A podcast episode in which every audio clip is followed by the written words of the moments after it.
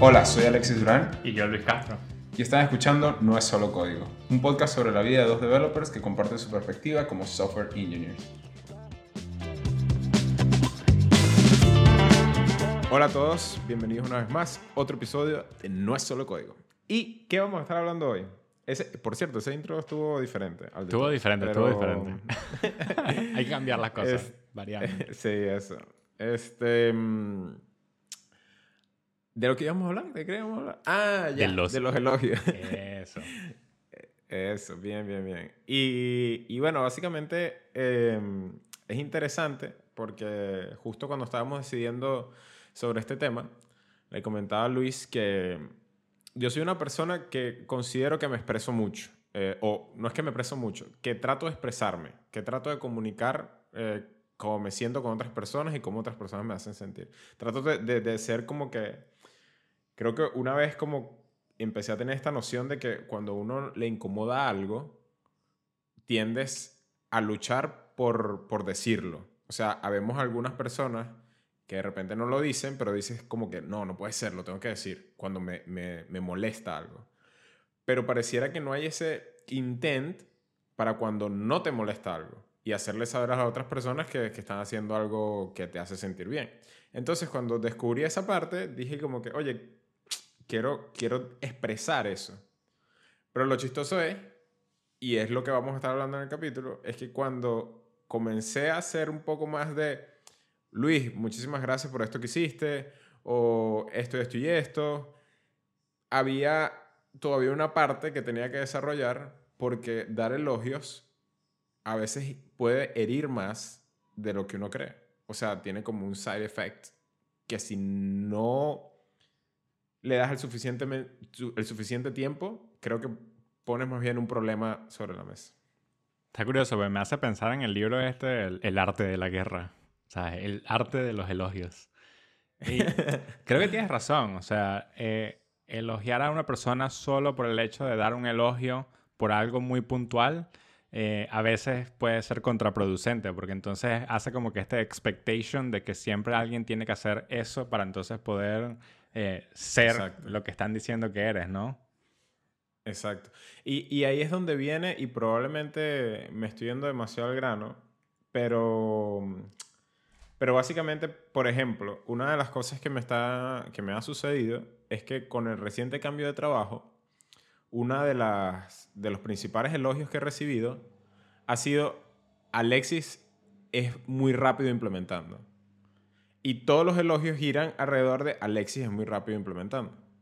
Entonces lo que me he dado cuenta es que, a pesar de que es poco tiempo, hay como, como una especie de proceso funcionando detrás de mi cerebro que cuando no siento que estoy implementando rápido, me siento mal con el trabajo. Pero no es hasta que entiendo y conceptualizo lo que está sucediendo que digo, pero, pero es que Alexis, o sea, e- el hecho de no implica qué. Pero tienes que, tienes que analizarlo, ¿sabes? Y, ha- y hay gente que a veces simplemente no lo ve. Entonces, como que, ¿cómo haces, no? ¿Cómo, ¿Cómo haces para darte cuenta? Uno, tú como la persona que recibe el elogio de desenchufarse de, de los, de los labels, de las etiquetas que te pueden poner, pero que también es verdad que, que tú necesitas reconocimiento, ¿o no? Sí, sí. De hecho, creo que es curioso porque también ese Alexis es muy rápido haciendo tasks. Me recuerda un poco a algo que me dijeron este año, que fue, eh, bueno, eres la persona que más cambios ha implementado en la app y en la web en el último año. Ok. Y el que más Jira Tickets ha tomado y ha hecho eh, en el menor cantidad de tiempo en el año. Y es así como que, wow, qué cool, pero eh, de una vez voy diciendo que no espero el próximo año que sea lo mismo, ¿ok?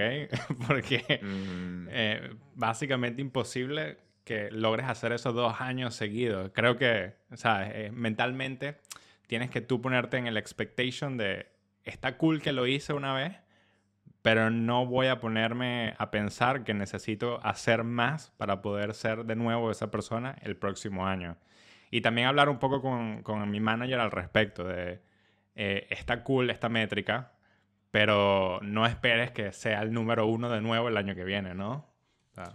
Claro, y llevarlo con cuidado, porque entonces también la cosa es que, por ejemplo, una de las actitudes que tú podrías, podrías haber tomado es que, oye, me siento reconocido, me siento que me valoran, quiero seguir siendo reconocido y quiero seguir siendo valorado, entonces, ¿cómo hago para seguir siendo el primero en estas dos contribuciones? Que tampoco pareciera como un sentence que cuando lo formas no pareciera loco, pero el tema es que comienzas a, inyectarte una cantidad de presión y a empezar a medir tu felicidad en función de las decisiones que tomen otros. O sea, va a depender de, lo, de que alguien te diga el mismo elogio, de que ese alguien tenga el mismo peso que tuvo esta otra persona y que realmente esa persona te diga, mira, sí, este, qué brutal. Entonces es como que pierdes el control completo de tu felicidad. Pierdes el control de tú llevar tu felicidad. Y me parece algo súper loco. Y creo que es algo que pasa justo cuando tienes como que el confirmation bias de muchas más personas, ¿no? O sea, una cosa es que alguien te diga, oh, qué bueno eres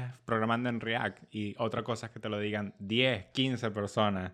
Entonces, eh, eh, crea esta expectation también de necesito mejorar mi React para que la gente no piense que soy malo en React y de repente cambien de opinión. Entonces está el síndrome de impostor por ahí atrás de nuevo y que... Oh".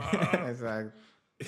Y, y, sabes qué es loco, eso también me ha hecho recordarme que hace también un tiempo descubrí, ¿sabes qué? O para la gente que nos escucha, en Sudamérica, pues hay una cultura, digamos, un poco más cerca a la espiritualidad, si le quieres llamar, no sé, o sea, como que la religión y está como que creo que creo que muchos estamos más cerca de cuestiones que si de fantasmas, que si de leyendas, que si de mitos, que si de dichos. Siento siento que en Sudamérica hay un poco más de eso. Total, total, que lo que quiero decir aquí es que la gente suele decir, no cuentes tus cosas para que puedan suceder. Y entonces, creo que, creo que lo que sucede con esa premisa, porque evidentemente tú no puedes pensar que si yo te digo a ti, Luis, eh, no sé, quiero montar una empresa, el hecho de que te lo diga no quiere decir que ya, es ya perdí la oportunidad Exacto, esa es la palabra, mal augurio. No quiere decir que vaya a pasar, pero quizás suceden tantas cosas distintas en tu mente que para cierto momento en nuestra historia lo más fácil era decir, oye, mira, es como que la gente que dice no pasa, pero ¿por qué no pasa? Y entonces voy a, a, a, a, a lo que creo ahorita. Una de las cosas es que comienzas de repente a inyectar también como que ciertas dudas o comienzas a, vivir una presión distinta, comienzas a dejar de quizás ser lo suficientemente flexible, porque lo pongo por ejemplo en el contexto que tú dices de lo de React. Imagínate que la gente empieza a decir, no, tú eres buenísimo en React, eres buenísimo en React, eres buenísimo en React. Entonces tienes esa tecnología y resulta que tú descubres que te dejó de gustar React.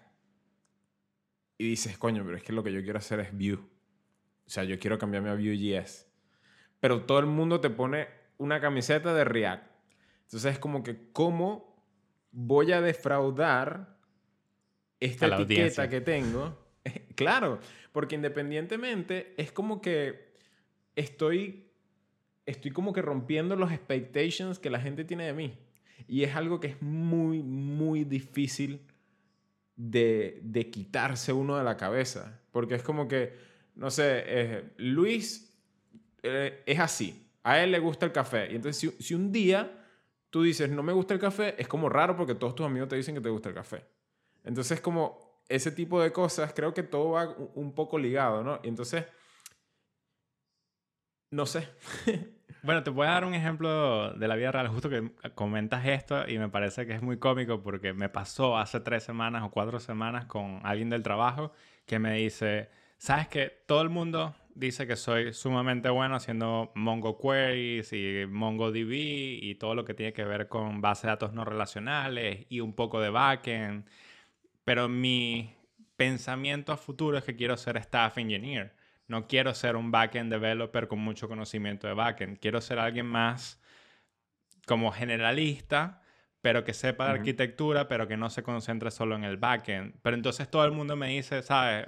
eres, eres una buena persona haciendo bases de datos, claro, backend. Entonces todos los tickets que me dan son backend, base de datos. Y es como, no, pero también quiero hacer otras cosas. ¿Qué, qué hago, sabes? Porque a la vez me da pena decirle a las otras personas y que, bueno, yo voy a ser más lento haciendo esa otra task, pero me gustaría hacerlo. Mm, Y es como, bueno, ¿cómo, cómo pones las prioridades del equipo versus tus prioridades? Y me dio risa porque yo lo que le digo a esta persona es, está bien que todos los demás piensen que tú eres sumamente bueno en Mongo y en backend y todo lo demás, pero si eso no es lo que te gusta, no es lo que te gusta. Entonces, busca hacer lo que te gusta. No es que eres un mal ingeniero en frontend. No estamos diciendo eso. Estamos diciendo, tú mismo te estás diciendo, bueno, soy un poco más lento en frontend que backend. Y es como, eso no es algo malo. claro, claro.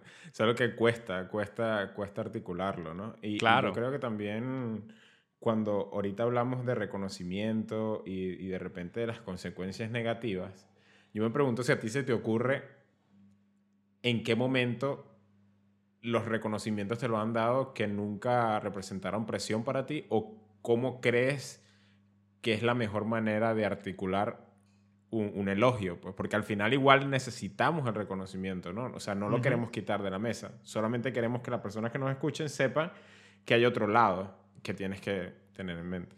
Yo creo que va compuesto de varias partes. Eh, una de ellas es el tiempo. ¿Cuántas veces das un elogio a una persona en base a algo?